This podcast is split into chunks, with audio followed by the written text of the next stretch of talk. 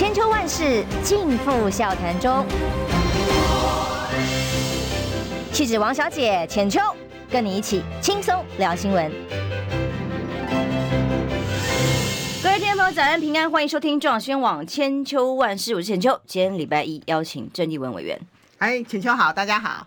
昨天全代会大家风风光光、热热闹闹的落幕了哦，其中韩国瑜。燕子、秃子还有汉子，这三个人终于同台。那当然，大家昨天很多焦点就看到，哇，那个好久，应该是这辈子我没有看过侯友谊这么热情过。哎呀，我第一我亲啊！哇，从进门开始抓着抱啊、搂啊，然后到上台一起十指紧扣等等的这些剧码，当然韩国瑜表现的十足的他的态度。啦，气度啦哦，但这样子的戏码演完了啊，然后上半天一下子快速的五分钟能够提名了候选人，那这样子就能够解决所有的问题跟困境了吗？全代会之后还是有很多的挑战才要开始。是啊，当然了，我觉得这个艰困的选战才开始嘛。那么事实上，我当时出来。就知道，就是说，这是一件很困难的事情啊，所以我觉得还是必须跟呃大家，其实我出来呼吁之后，也引起很广大的回响啦，所以还是必须跟大家再说明一下，就是说，那在这过程当中，我一直强调说，必须尊重，一定要给韩国瑜空间。让他自己去选择，因为很清楚的，他完全没有起心动念。今天如果不是因为遇到一个这么大的乱流，然后遇到一个这么大的一个危机，我也不会在这样子艰困的时刻，希望韩国瑜可以出来。那我也再三讲，他出来这个担子非常非常的重，是一个很艰困的局面。也正因为如此，才会想到他。所以我再三强调，就是说，在这个过程当中，绝对不会去，一定要给他完整的空间。大家都知道他很关心时政，你从他七二三愿意出席，就晓得他其实离我们并没有很遥远，一直在我们身边的感觉。好，那可是在这个过程，当然我比较遗憾的就是说，没有得到党中央理性开放的一个态度去思考。面对这个重大危机，我们到底应该怎么办？我讲过很多次，我希望找出国民党最强的母鸡，可是大家可以集思广益。所以呢，在这个过程里头，那就发现，当他们用一个很排斥的态度，或者是把我当成洪水猛兽，所以在这个过程里面受了不少压力了，辛苦了，辛苦了。嗯、但就是说，你看党里头，我知道有很多人提出，简单来讲是两大方案。好，一方案就是说，因为初选程序还没有走完，希望呃提名程序还没有走完，希望能补办初选啊，然后找出党内最强母鸡。另外一个案方案就是说，既然朱主席也讲过第三阶段，大家也都呃听起来有很高的共识，希望在也能够结合整合，所以那我们是不是来进行第三阶段？那第三阶段就是只要非绿的大咖，那当然也包括韩嘛哈或郭，主要是。那时候大家思考，他们思考的是郭，还有柯，要重点是柯，这些人也通通都可以放进来。那你可以看到，不管哪个方案，其实都得不到任何一丝讨论的空间啦。所以说，连提案都就是都不能提嘛，因为我们知道都有提案。然后这中间其实虽然。呃，朱主席承受了比我更大的压力啦，哈。可是呢，一直就是在那边讲说，哦，有人要换朱换朱，我觉得这有一点模糊跟转移焦点，因为其实国民党完全没有就是说罢免主席或换主席的任何规定。就是说，主席选上了以后，党内是没有任何这种程序的规定，说做到满为止。对，除非他自己辞嘛。嗯，所以这个其实你很难说哦，我们发动一个什么提案，没有这种事。那事实证明，也没有人去提换朱的案子啊。好，那问题是说，我也再三的强调，今天就算韩国瑜出来，如果你没有经过一个。程序，他也很难出来。当然，最完美的状态就是说，党中央跟侯市长的共同祝福嘛。那这个东西就是完全没有发生。我自己也理解啦，哈。但我们总是希望党里头不要情绪化，而是理性的去讨论这件事情。好，所以说到了就是上个礼拜的中常会结束之后，虽然我们大概都预料得到了啦，可是总是抱最后的一个期待嘛，哈。所以中常会结束之后，你大概也就知道这个可能性，这个门早就被关起来了。那我就讲，如果没有这两个提案都不成的话，所以你就就算我们大家都觉得韩是很好的人选，他也没有没有程序可以出来呀，对不对？那可是我觉得比较比较让大家心里面比较，尤其是我啦，我会觉得，可是韩国瑜有点莫名的在最后这几天承受了很大的压力啊。那么当然，我认为韩也不一定是压力不压力，所以才展现这样的一个团结的一个气氛的啦。但是呢，你不可讳言的就是说，有人把它操作成在最后几天，好像呃，大家就是要团结嘛，好，那不去就是对不起国民党，讲而且讲得很重哦，什么历史罪人都出来了哦，哈。那我觉得这个就有点太重了，就大家会觉得说，今天国民党这个局面好像。你不能够把它推到某某人身上嘛，尤其不可以把它好像推到韩国瑜身上啊，那就变成有点莫名其妙的，呃，形成了这样的一个压力。所以我觉得本来韩市长他或许可以，因为因为全代会本来就没有安排他嘛，对啊，因为他他也不是前，对对对，因为他也不是前主席，他也不是候选人，他也没有党职，所以他本来没有去是很正常的嘛。那可是我觉得为了。不要被大家又做文章啦，好，因为他他他其实可以发个脸书就好啦，哦哇，祝福大家，然后团结胜选。联合报前面有一句话说是像，比方说金溥聪特别去找了张荣卫县长，会影响敦促他能够到现场去参加这件事，绝对是不存在。就是说，并不是因为张荣卫给了他任何的施压或意见啊，也不是金普聪做了这个动作让他去。参加全代会啊，他是反而是整个其他的氛围。对对对，你澄清的太重要了，造成什么氛围我不知道，但是就是 这个氛围让他不得不为了国民党好，必须要站出去。对，这就这就是有一点好像我这样比喻，就好像去年民进党大败了以后，结果民进党不是要抓战犯嘛？是。可是呢，大家都觉得战犯不就是苏贞昌吗？然后这个 蔡英文、陈明通吗？哈，结果呢？他拖拖拉拉，你民进党那时候如果就早一点处理苏贞昌，其实王宏威不一定这么好选，因为宏威的这个选区中山是绿大于蓝的，松山才是蓝大于绿，可是他的选区中山占的比例比较高，嗯，可是因为民进党就是一直歹戏拖棚，然后甚至于抓赵一帆抓抓成了那个。高嘉瑜跟王世坚有没有？然后变成要尖尾鱼，然后意思又说高嘉瑜当时把这个陈明通跟林志坚这件事情说破了以后，反而变成是高嘉瑜的问题，不是林志坚，不是陈明通，不是苏贞昌，不是他们的防疫失败的问题嘛？那我的意思就是说，这个跟大家正常的认知落差实在太远。那我回过头来讲啊，好像扯得有点远。回过头来讲，就是说。莫名的，好像变成是韩国瑜的责任跟问题，跟这个我觉得也是，他也做了，很不公平啦。那好，所以我觉得反正大家也都知道嘛，韩市长最大的强项就是他的温暖，就是他的大格局啊。他本来在这个中间没有他自己个人的算计啊，这个还用讲吗？这还用解释吗？好，那所以就圆了。党中央的梦啊，就是说 期待了哈，七二三就是很顺利，没有杂音啊。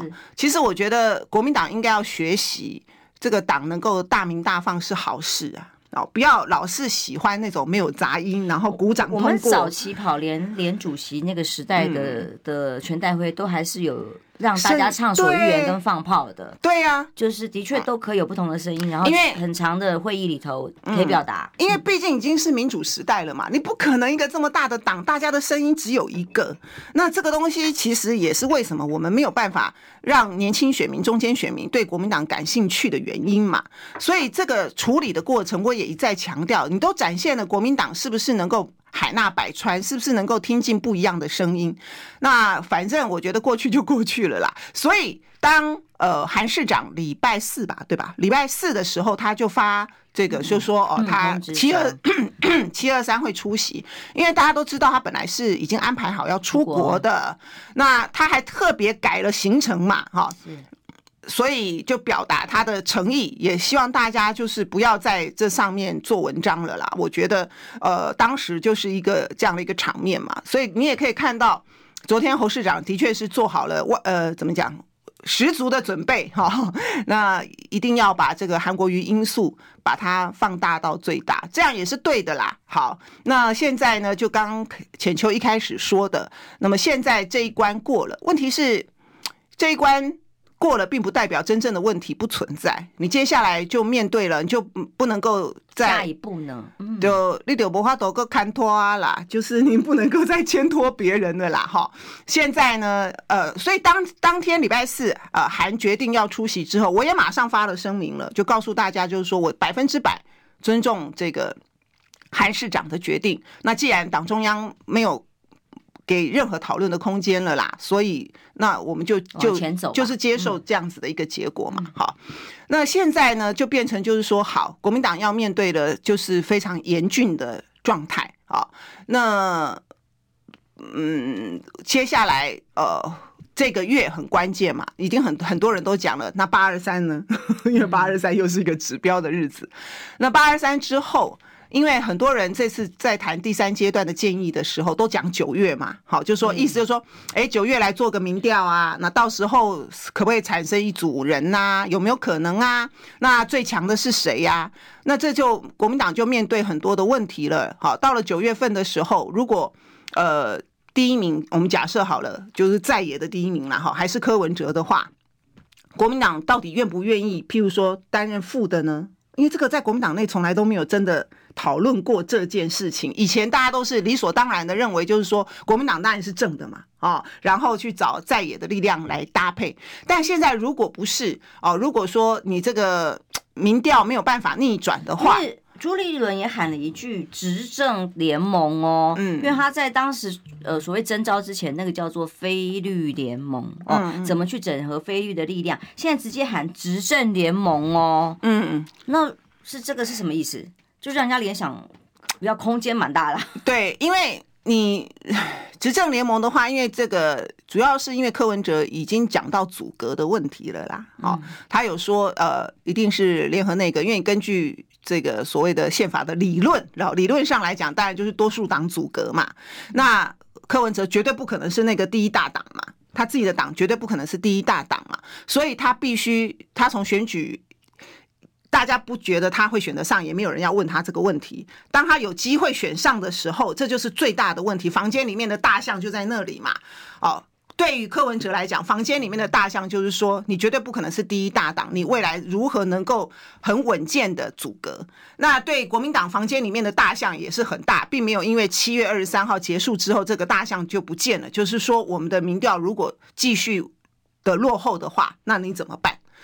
所以对柯文哲来讲，他已经讲过了这件事情的时候，我觉得，呃呃，朱这边可能就是呃配合这样子的一个状态，就是说你因为你未来这个执政不可能只是正负合而已，你还包括组阁嘛，然后行政院长是谁，各部会的官员哦，因为。这个柯文哲都已经讲了哦，什么黄国昌当法务部长，谁当什么？这马上这个问题就会浮现了，谁阻隔哦？那国民党不是第一大党，也一定是第二大党嘛？就是在国会里头，那就看加上民众党有没有办法过半嘛？所以你未来如果所谓的在野大联盟，第一个到底有没有办法产生一组候选人？所谓的一组候选人，就是说哦，最后去登记的时候，我们二零二四的大选是两咖都，嗯，就是绿跟非绿是好，还是说我们还是继续三咖四咖，对不对？这个东西对于选选举的结果当然会有影响，是什么样的影响？这个都还很难讲哦，因为这个沙卡都并不代表就一定保送赖清德哦。哦，所以因为这个东西很复杂的原因，主要是因为柯文哲的票里头，他有一些浅绿的票，他有很多年轻选票、中间选民哦。那么这些选票到底有没有办法跟国民党合？这对很难说，这对柯文哲来讲是一个高难度，他必须小心的处理，否则他很可能两头落空哦。因为如果最后变成一对一的时候，也有一个可能是有些票回去支持赖清德，赖清德本来没有办法突破的四成天花板，忽然间突破了，那这个东西变数很多哈。然后你两两边在谈的这个合作的过程，如果现在就要把这个阻隔的问题也纳入讨论的话，你就难免会让大家落入，就是说你是不是黑箱啊？你是不是分赃啊？你是不是交换啊？那这些东西事实上对于选民的冲击，那选民一定是我刚刚说的年轻选票、浅绿或者是中间选民一定会反感的嘛。嗯，所以今天我们不能只是为了赢而已。事实上，在经过这一段时间之后，我一直要谈的就是说。在野的合作也必须把理念跟政策讲清楚。譬如说两岸好了，到底是不是所谓的非绿都接受九二共识呢？这这就是一个问题，我也不知道。真的，柯文哲最典型讲的，他也没有很清楚的讲清楚嘛，对不对？好，那对于核能到底要不要启动，大家的态度是不是一样呢？嗯，因为呃，对柯文哲来讲，他过去是反核的，是。可是后来呢，在这一次四大公投的时候，他也没有，他也他还是没有支持核能哦。但是他的很多支持者是来自于科学园区的年轻工程师啊，什么这些，就说他们是很科学取向的。那对于他的年轻支持者来讲，是觉得为什么核能是一定的选项，怎么可能不选择核能？我觉得开始民众党也开始在。转向了，是啊，是啊，所以很多重大的政策，我觉得你不可能细节讲得很清楚，可是你起码重大的政策跟方向，还是要让人家觉得说，你今天这个在野联盟还是有共同的理念的结合。就是赵春山讲的，要提一个联合的白皮书，是，我觉得这个很重要，哎，那这个东西是很讨论的，不是你们分赃的位置，因为这个选举到今天为止还没有进入真正的，就是说未来国家重大方向的讨论跟辩论，事实上还没有进入。那我觉得也该要进入了，而不是只是就是说数字上面哦，这两个加起来大于赖清德，所以这两个就要合。那问题是你怎么合呢？好了，就算选上了以后，万一未来每天吵吵不停，这也不是人民国家之福。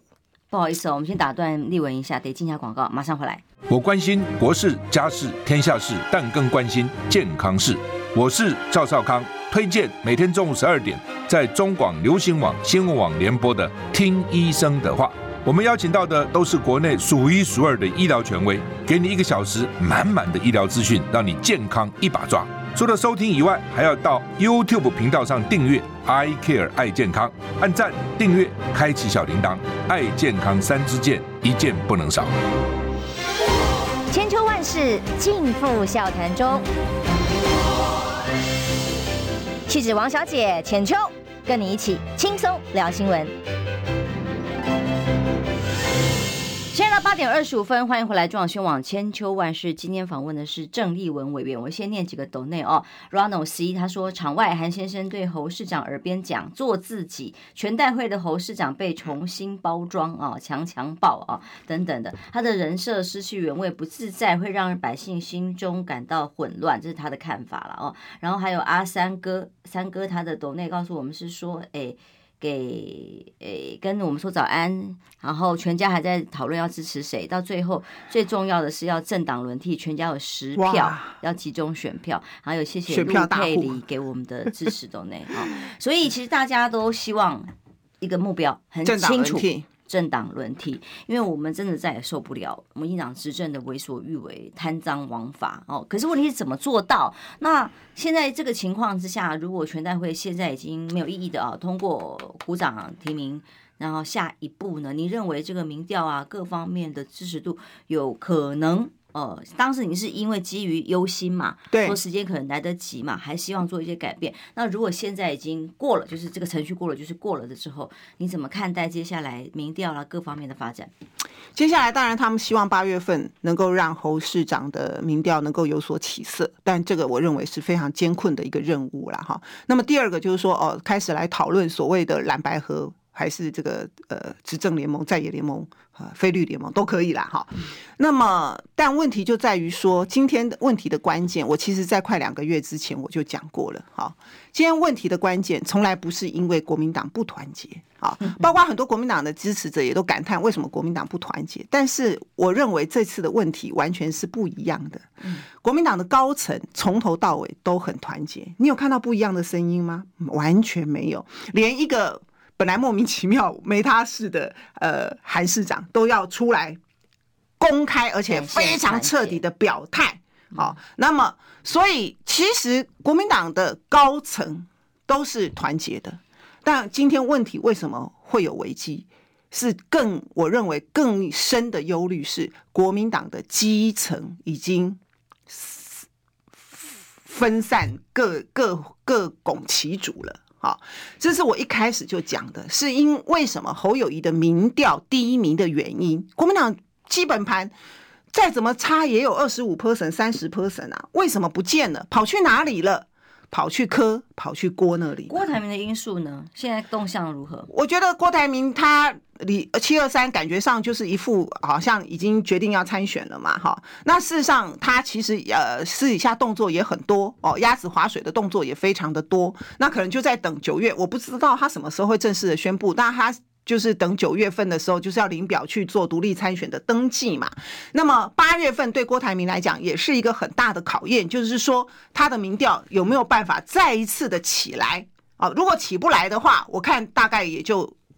九月就不一定会坚持选到底了，所以你看现在柯文哲的底气很足嘛，哈，所以他现在讲到郭，因为以前大家都会很呃自然的联想到郭柯郭柯啊，柯郭柯郭，因为他们过去曾经有过一定的交情啊，再加上这个高宏安的这样的一个合作，可是你就发现好像。不是这么回事，现在不是这么回事了。好，那么对于柯文哲来讲，他已经底气很足。我刚刚说了，每次讲到呃郭台铭的时候，事实上就是有一点呃，就是想要把他轻轻的带过，或者是边缘化。那么这个就是。反映出哦，郭台铭他的民调也有很大很大的努力的空间。以现在的状况来讲，当然并不是很好。那未来郭的票会往哪里走呢？就是说，如果郭没有选的话了，好，如果郭没有选的话，我认为郭很多的票还是会跑去柯那边，所以才说对柯影响是最大的哦。对，所以那这个东西柯就是好整以暇，就是说对于柯文哲来讲，他不急嘛，因为他现在民调是前面。两名嘛，前两名，所以他不急。他第一个，他要维持持盈保泰，然后第二个，越靠近选举的时候，选民会自动弃保。所以我就说，今天国民党遇到的问题，不是说哦马英九不配合，不是啊洪秀柱不配合，不是。今天国民党的问题是，国民党的支持者为了要政党轮替，大部分的人已经做好心理准备，就是我最后会去投那个会上的那。现在还很早，还有半年的时间，可是已经开始很多人转向科了。这是为什么科的民调会超出他的基本盘嘛？所以这样的一个局面，如果到了九月份还是没有改变的话，其实对柯文哲来讲，我就说了，他也不一定要真的达成什么跟国民党的什么样的合作，他最后还是可以。另外还有一招就是自然弃保啊，因为一定会弃保，因为想要下架政党轮替的。声音太强太强了，所以选民最后一定会弃保。那我觉得对柯文哲来讲，他我就说他不需要这么早做出决定，所以他才会说到时候就让事情水到渠成。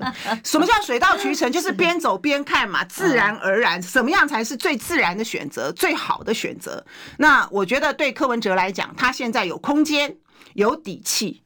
啊，然后他如何能够继续结合这些选票才是重要。其实柯文哲他曾经，我看他有一次公开访问的时候，他有说政治是这样啦，基层比高层重要，因为现在是民主时代，甚至于是网络时代，所以选票。选民的选择才是真正的关键。现在已经不是过去说哦，党叫你投什么，票对，还配票嘞，对，没有那么党叫你投什么你就投什么，那个时代已经结束了。再加上今天国民党马上面对的一个问题，就是说我们可怜的这个呃区域候选人啊，压力爆表，都是焦虑到不行。你想想看嘛，要选举的人，今天他最担心的是什么？他最担心的是，如果柯文哲在我选区派一个人出来选。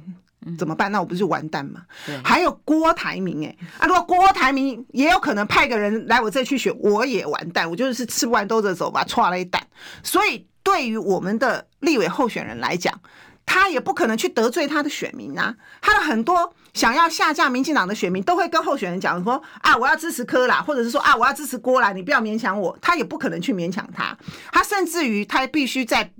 必须维持一个对柯跟郭一定的友善，否则就是我说的嘛。万一人家派一个人来，你怎么办？柯文哲自己说的，有些候选人自己就跑来找他拜托哦。对啊，拜托拜托，这是选区不要敌人，这是一定的嘛。就说你即便是非常蓝大于绿的选区，都担心啦，因为你这个一对一的立委选举，马上这个变数就非常大，选举举来，选起举来就非常的辛苦。本来可能是温雅，马上你就变成变数很多，那更不要讲那种五五坡的选。选区哇塞，那很可能是会翻船的，会翻盘的。所以对于国民党众多的小鸡来讲，他接下来也是有很大很大的压力。我不可能为了扛侯市长而牺牲，让我自己灭顶嘛。就说我们的我们的小鸡的想法一定是这样，即使不敢真的找郭台铭站台哦，但可能在友好程度上还是必须要鸭子划水，一定，这也是我们观察到的现象。对，一定的，一定的。然后。我就，所以我刚刚就说，郭台铭有很多地方上面鸭子划水的动作，都是跟国民党的咖、啊，对呀、啊，参选人呐、啊，或者是国民党的大咖，或者是说你刚刚提到张荣卫，他都这么公开讲说他他要支持，他要支持，他要支持郭台铭了，难道你要对他寄出党纪或者怎么样吗？对不对？就是他党纪是看人的啦 所以他都讲的这么白了嘛，那这就是你接下来其实。真正的挑战，真正的艰困，并没有因为七二三的关系而消失，你只是消音而已啦。就说党内消音嘛，但党内消音并不能够真正的解决问题。你接下来面对了这么多艰困的。你到了九月份的时候，那压力就排山倒海而来了，哈。那这一段时间也不能够，也不可能等到说哦，最后要弃保的时候选前再来表态，因为我刚刚说的有这个提名立委的压力，所以对我们的立委候选人，在现在他就必须要对郭跟科保持非常大的友善空间，而换取他们不要在这边来搅局啦，或或者是说提名人呐，因为对。柯跟郭的考量不一样，他们是要把他的总统的票撑到最高嘛。那但是国民党有立委席次的很现实的压力嘛。那对柯文哲来讲，他比较寄望于是他的不分区嘛。可是他的区域如果有立委的话，也是可以。第一个也是一个谈判的筹码，就变成说我如果在这个选区，我如果不提名的话，是不是你们就会来支持我呢？所以柯文哲不一定。或者说柯文哲不是只有跟朱主席可以谈而已啊。嗯，而且郭台铭看起来选到底的几率也不高啦。啊，是这样吗？我哥真的是这么认为啊，铁口直断很好。我真的是这么认为，但是他现在这个时间点，就是说他如果民调没有办法有很大的起色的话啦，嗯、对不对？因为对郭台铭来讲，他为什么要当副手呢？嗯。哦，我是不晓得啦，哈，可是对不对？因为他他真的不需要找工作嘛，所以当时在讲立法院长，我都觉得好好笑。那时候郭台铭为什么要找这个工作啊？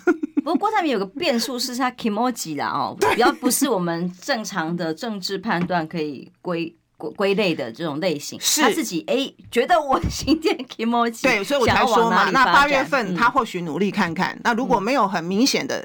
翻转的话，因为郭他一定会认为，他如果当正的郭科配的话就够了嘛，哦，就是当选的几率就很高嘛。柯不可能配合嘛，是因为现在的局势已经大逆转了，不一样。所以科底气非常足的时候，郭就会比较压力比较大。那么呃，侯也是一样啊，所以这周还考虑到就是说很多很多合作的模式，嗯，是什么？啊，在野选票的团结的模式也很多，嗯，所以。如果柯他坐稳前两名的话，好，那么就变成决定权在他身上。对，可以问啊，那谁要来跟我谈？谁代表蓝的来跟我谈？他也一直问这个问题啊。这是他的缓兵之计啦。哦，我认为这是他的缓兵之计啦。否则的话，我说实在的，有呃，人家说朱立伦有跟他通过电话，有这么严重吗？有这么严重要到告三立的程度吗？对不对？所以也不过就是通一个电话而已嘛。所以你就可以看得出来，他是非常谨慎的在处理这件事情，而且他必须有百分之百的主导权，他不愿意被玩。然后第二个，他有郭台铭的例子啊，他不愿意被玩，因为这个过程当中会让他自己受伤。因为我刚刚说了，这是一个很重要的一个过程。对，他如果跟他的白色力量所标榜的，对，他所标榜的这种，就是说干净啊、清新啊、不分赃啊这些东西，完全背道而驰的时候，他会受重伤。所以他必须要非常小心的处理这件事情，才能够符合他所标榜的形象跟他选民对他的期待嘛。那所以我才会说，他也不会排除最后就是用自然弃保的方式，如果可行的话，这个最单纯。那他只要 promise 说。说我最后一定会尊重最大党阻隔啊，或者是用一种不一样的阻隔的方式，因为他不可能自己阻隔嘛，没有人。对，所以他一定势必会找蓝的，或者是我不知道黄国昌算什么颜色，嗯，他他是他算他算算绿的吗？但黄国昌又很反民进党，时代力量也退了，对时代力量我也不知道，我不知道黄国昌算什么颜色啦，反正就各种颜色嘛，好这样讲好了，我不知道他算什么颜色，好难好难哦，那所以。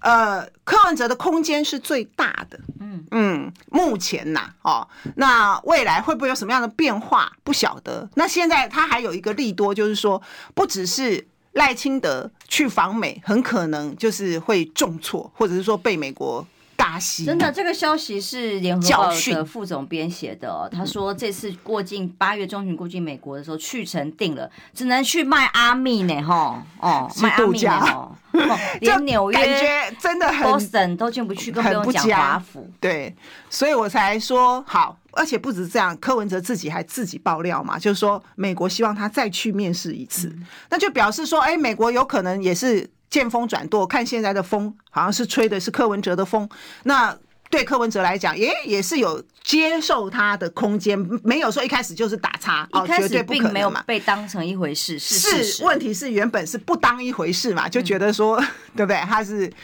呃甘草人物，嗯、那现在不是了，所以柯文哲也释放出这样子的一个讯息，所以八九月的呃。发展还变数还很多，但是问题是，你就看到国民党是非常非常的辛苦的啊，对侯市长来讲是非常非常的辛苦的。那我不晓得哎，我真的不知道他们有没有心理准备，就是说担任副的呢？因为从来国民党都没有讨论过嘛。我也不知道，因为朱主席喊出执政联盟，就不知道是执政之前可以先谈的联盟，还是我们先想好，然后执政之后。大家在一起组织，对啊，连连影子要先赢了才能够要先赢嘛？还是你一开始就要讲影子内阁？哦，那我觉得也是问题很多，对不对？嗯、那侯市长的问题是这样，就是说，因为你他是新，他是现任的新北市长嘛，如果不是选总统的话，感觉只是当副总统就是有必要吗？泱泱大党对，然后这就是他们必须要去面对的喽。好，那对我们的小七来讲，就是哇，每天压力都很大，就是很怕一觉醒来或忽然间看到一个简讯或接到一个电话说某某柯文哲人马在我这里参选这样子，哦，真的就然后呢就要赶快在还没有登记之前，希望能够想办法劝退对方，所以。朱虽然用事出善意说哦要去支持蔡壁如这件事情来表示蓝白合的空间，但是问题是说他要谈吗？他要代表国民党去谈，可以怎么谈吗？我觉得这种东西就是很难拿，很很很很不容易。看谁筹码多，对啊，因为而且对于柯文哲来讲，我就说立委的席次，他只要关键少数就好了，或者说第一个，他当然总统能够当选。嗯，那民众党不管怎么样，一定是第三党嘛。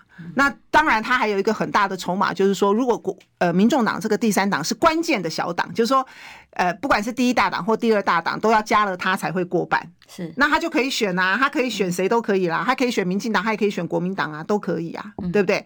呃，来组阁，或者是他也可以组大联合内阁啊。这个在德国都有出现过，所谓的大联合跟内阁，就是说他的内阁里面也有绿的，也有蓝的，也有白的，也有红的，也有黄的，也有橘的。主张，我觉得很有可能啊，就是说找大家都觉得很胜任的，或者是。很优秀的什么所谓的梦幻团队，他可以用这样来包装嘛？他可以找梦幻团队啊，因为如果你今天找国民党一起组阁好了，那国民党的这些官员是谁去找？是朱立伦去找，还是柯文哲去找，还是侯友谊去找？这是不是一一个很大的问题？那。呃，譬如说，呃，我随便举例，李宏源好了，举他，对不起啊，上次有人点名 要访问，对不起啊，部长，是是，我只是举例而已啦，哈。好，那他因为黄珊珊的关系嘛，所以你看他跟柯文哲他们也都很友善嘛。那李宏源一直形象很好嘛，然后又有很多执政的经验。好，我们假设他好了。那如果今天朱不想找他，可是柯想找他呢？那李宏源大家以前会把他归类为蓝的嘛，对不对？所以这种东西。我就说，对于柯文哲来讲，他一定会慢慢走，慢慢看，然后找一个对他最适合的。好，那其他的人侯跟郭，当然就希望能够在八月份超越柯嘛，或者是跟柯的民调平起平坐。那这又是一个很大的变数了，就是最好是有一个很明显的第一名啦。嗯，如果三咖都差不多的话，你看那怎么吵，那就吵翻天了哦。是不是？如果三咖都是十几趴，譬如说三咖都十八趴好了，那怎么办呢？但你觉得有可能吗？就是也很三个三咖如果是十八趴怎么办？抽签哦，这是也很麻烦，对不对？哎，所以啦，那当然啦，就是说各种可能性都有嘛，是不是？因为现在七二三过了之后，他们对国民党来讲，当然要保持最大的期待跟空间呐。他们还有八月份可以冲嘛。对，但不好意思，我得听下广告。好，广告之后马上回来。听不够吗？快上各大 Podcast 平台搜寻中广新闻网新闻，还有精彩节目都准时推送给您，带您听不一样的新闻。中广新闻，千秋万世尽付笑谈中。气质王小姐浅秋。跟你一起轻松聊新闻。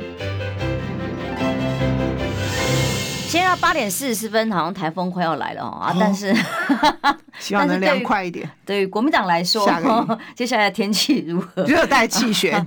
因为有一份民调，我据所据我所知，本来是礼拜五要公布哦，可能为了全代会稍微往后一点点。那接下来，当然像比方说，这么贴心哦。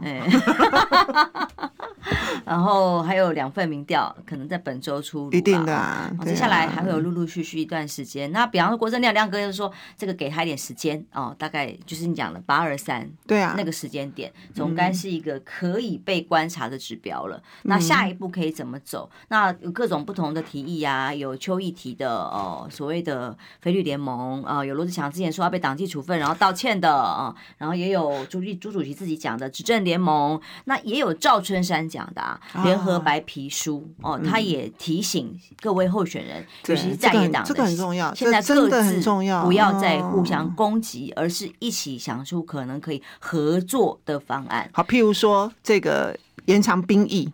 我说实在，我也搞不清楚现在除了赖清德之外的，就是说在野联盟的候选人的的主张究竟是什么。我现在。不是搞得很清楚，对不对？美国说不行，那所以就是说你要怎么去处理嘛？你今天又要博得美国的信任，可是呢，对于美国很多的这种呃，其实对我们来讲很粗暴的一个不合理的要求，我们也要抗拒。那你这中间，你作为一个领导人，你如何取得平衡？那这些东西其实他都要都要告诉我们呐，对不对？就是说我你也不可能去反美啦。我也不期待国民党的对，不反美也是很惨。对，就是台湾的总统候选人也不可能去反美啦。但问题是说，你也不能够让美国一直误会，然后或者是对我们予取予求。事实上，美国的很多的这种政策对美国自己本身也不一定是有利的。嗯，那你现在季辛吉访美之后，呃，从前一阵子正在想办法融冰吗？嗯，没有错。你拜登很清楚的有求于。北京的这样一个状态底下，其实我觉得对于民进党来讲，他的压力，尤其是赖清德压力是非常非常大的。所以，其实对政党轮替来讲，我认为这个大环境是非常有利的哦。只是最后必须做出一个智慧的选择。那如果代表政党轮替的候选人不是你的第一首选的话，你会怎么办？嗯。啊。譬如说我非常想支持侯友宜，可是到时候如果为了要胜选，我必须支持柯文哲，你会支持柯文哲吗？票投得过去吗？哦，那如果投不过去的话，会不会就让赖清德当选了？这些都是必须思考的。那更重要的，所以我觉得是这样子。更重要的就是刚刚要说的，你要把执政的理念、重大政策讲清楚。所以人的这个呃关系，它就会比例就会下降，呃，而不是说今天。等到当选之后啊，假设如果是柯文哲好了，他想到哪里做到哪里，对不对？那跟你的期待落差又又很大，或是又不一样，所以有很多基本的东西，我觉得先把它讲清楚。没错。好，那譬如说大家都很。反贪腐都是一定是讲反贪腐的嘛，哈，然后怎么反黑金或者是反黑道，好，那现在好，譬如说像这个光电政策引起这么多的问题，那光电也是绿电的一环，你未来我刚刚说的要不要核电，你要怎么零碳，这个国家百废待举啊，能源政策一团糟啊，是，那这些东西如果讲得很清楚的话，你就变成不不管是郭科侯当选，好，假设这样都是这样的时候，我觉得百姓起码比较安心嘛。对不对？而不是个人的因素、个人的好恶啊，个人到时候的心情啊，那可以让我们的国家方向比较确定下来。所以接下来，我觉得他们高层怎么样去高来高去哦，什么合来合去，不合不合去，或者是最后要怎么弃保，这个东西的讨论是一回事啊。就是说，大家当然就是喜欢看热闹嘛。但是我觉得恐怕比较重要跟比较实际的是把这些重大政策。定调，那你未来到底要不要重启服贸嘛？然后你要怎么谈？我刚刚说的，你的兵役政策是什么？很多你的国防政策是什么？这些大家关心了很久的，或者是我们骂民进党骂了半天的这个东西，你未来要如何能够拨乱反正，让国家回到？正轨上面，然后我刚刚说的百废待举的很多的问题，你是不是都能够？那每个人都有很好的政策啊，好，譬如说我我随便举个例子好了，郭董如果最后没有选到底，假设了哈，哎，他的呃六岁以下国家养，我都是随便举的例子啊，很棒。那其他人也都应该要接纳，民进党都已经把这个证件接过去了嘛，对，对，就是 后来扩大，你也可以把，你也可以把三家最好的政策。通通加在一起，那我们老百姓就会不管怎么样都是赢家，而不是就是说啊闹翻天、吵翻天。最糟糕的就是说在也分裂，我刚刚说的每个人都十八趴，谁也不服谁，然后最后赖清德又当选了，这是最糟糕的。那第二糟糕的是说，好像一下子和了，然后当选了之后每天吵、每天斗，斗得一塌糊涂，然后老百姓又是倒尽胃口。那第三个呢，就是说呢，我我刚刚说的，大家讲好了，一步走一步，因为现在其实台湾的处境非常的艰难，不管你说是房价的问题，或者是我们刚刚讲到的很多的问题，其实国际上面的要哦要重新投资都是回到正轨，事实上是很难的。那你未来在跟两岸要重新互动的时候，民进党虽然选输了，它并没有消失啊。它还是很大的一股力量是会存在的，它还会继续在立法院里头强力的杯葛啊，对不对？然后绿媒的力量还是很强大，这股力量还是很大。他们当年都可以把马英九给骂垮了，快速的侧翼反应部队也还在。对，所以你未来那如果你没有办法，你的执政的团队。默契不够强，不够团结，对自己的论述理念不够坚定，或者是说，对于面对这些这些侧翼对民进党的立委的强势的攻击，你没有办法稳住自己的立场。像当年，呃，马政权就是常常父子骑驴嘛，民进党一凶他就退让嘛，就是很多未来都，我希望我们不是只是一月十三号那一天爽，但那一天叹气，我们就。堆心瓜啦，对吧？好，那也不能只有一月十三号那天爽而已。我希望接下来四年真的做的。风生水起，有声有色，让大家重新觉得这个国家很有希望，然后让真的所有有志之士，我当时支持韩国瑜的意思就是这样。我也讲过，我说韩国瑜不是什么都懂，他也不是最会的。问题他如果只要让有志之士愿意为他卖命，国家就有救。那未来这不管他是什么联盟啦，反正只要执政的这个团队都是有志之士，都是专业的，都是为愿意为这个国家卖命，然后领导阶层能够把这些乱七八糟的政治因素排除除在外，给他们做事的空间。啊，我觉得台湾很快就起来了。那如果不是继续又是斗来斗去、骂来骂去，然后每一天又面对民进党这个东西，哎，国家也是万劫不复啊。嗯，因为接下来你想想看哦，呃，赖清德去过境美国，如果真的只到了旁边。边边边边的迈阿密很糟糕，很难看。然后如果真的是这样，那回程说听说还在协商，去程是这样。然后还有侯友谊哦哦，因为我听到侯友宜要去啊九月嘛，好像说九月要去。待会九点我们连线的是在美国的学者翁宇中哦。哦。那他们有各种不同的消息，就是说其实民民长现在去那边跟他们协调的结果，都只是说，那如果我见不到哦，侯友宜也不能见到，好继续矮化。想要想办法去民民进党侯友谊就是这样很恶劣。然后如果柯文哲这段时间有可能在第二次去哦，所以其实这对台湾的选情随时都有可能有微妙的变化，甚至突然间怎么了，什么事情发生了，就会立刻影响这个民调可能的影响。对，就是说，你身为这个总统的候选人，你就必须第一个让大家觉得你有稳住我们国家的立场，你有帮我们国家争取最大的权益，但是你又可以跟美国对话，跟取得美国一定的信任。可是不是就是说言听计从？对，不是去跪拜。嗯、那这种东西的给给呃台湾人民的感觉会不一样嘛？是，所以去美国你就不要把它当成就是说低声下去的去面试。对，那你起起起码也带来真正的民意，让美国的官员了解说，台湾的民意其实是怎么样在思考的，的不是只有像民进党说的。那我们也希望就是说，台湾跟美国加起来是真的有助于两国，也有助于区域，而不是就是说以美国现在利用台湾的方式，其实不一定对美国是好的嘛。所以你作为一个领导人，你要有能力去。在这样的一个议题上面论述说服，然后让选民对你有信心，这就是你要展现的。可是今天赖清德的致命伤就在于那个台独的印记洗不掉，然后他自己又常常讲错话，踩红线而不自知，是真的踩到大红线，而且他自己不自知啊，这才是最恐怖的。他说很惊讶。对，很惊讶为什么？那这就是更糟糕了。那所以 以后你这个美国怎么可能会对你有信心？你连自己说错话都不知道，那你以后不就经常说错话吗？那我要帮你收拾烂摊子都来不及。所以我认为美国是对赖清德打很大很大的一个叉。那不是赖清德是谁呢？因为如果真的去迈阿密，就代表是真的对他打叉回不来了，大的一个叉很难看呢。嗯，那。所以我才会，我才会说，那搞不好美国希望蔡英文换人呢。好，那所以回过头来换赖嘛。对，所以你今天不是只是要处理美国的能力而已，还有北京的能力呀，嗯，对不对？那我们希望能够维持和平，关键当然跟对岸沟通啊。对，那未来跟对岸重启互动跟交流的，你也必须告诉老百姓说。九二共识不但不是洪水猛兽，而且九二共识会带来什么样什么样的利多？因为未来我们可以怎么样怎么样怎么样？你要列举给老百姓看嘛，不要只是被污名化，搞不清楚。不然你永远讲九二共识，九二共识就是一个死胡同嘛，你就变成信者恒信，不信者恒不信。你要告诉大家，有了九二共识之后，两岸会是一个什么样不同的局面？我们会，我们可以怎么样怎么样怎么样？你要告诉大家呀。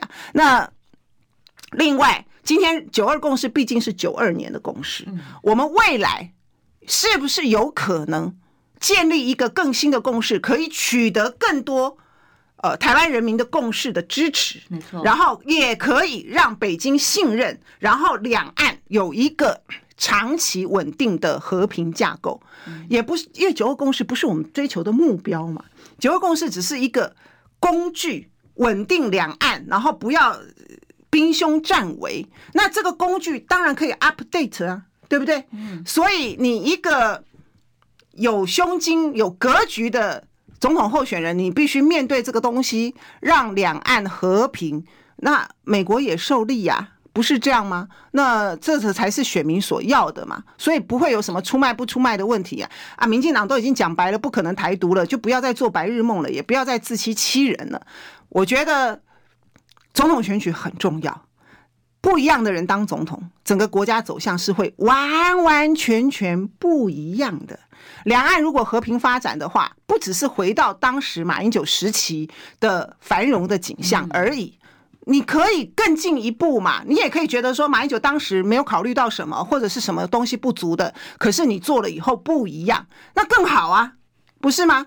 哦，所以这个东西就是说，我也希望接下来的讨论比较是这些讨论啊，因为对我来讲，我们选过这么多次总统了，选完之后呢，每天就在叹气跟焦虑，不管是蓝的或者是绿的，我也是，我觉得大家也真的是受够了，总是希望能够好好的，能够能够帮台湾做一些事吧，解决一些问题吧，不然的话，我们这些年轻人怎么办？我现在跟很多比我更上一辈的的长辈，哈。呃，聊天的时候，他们都会说：“哎，我年纪已经很大了，好，接下来台湾怎么样？是你们要那个承担。”他对，所以想要我们的孩子这种承担。今天谢谢丽文来，谢谢哦，大家一起加油啦，平安加油加油，拜拜。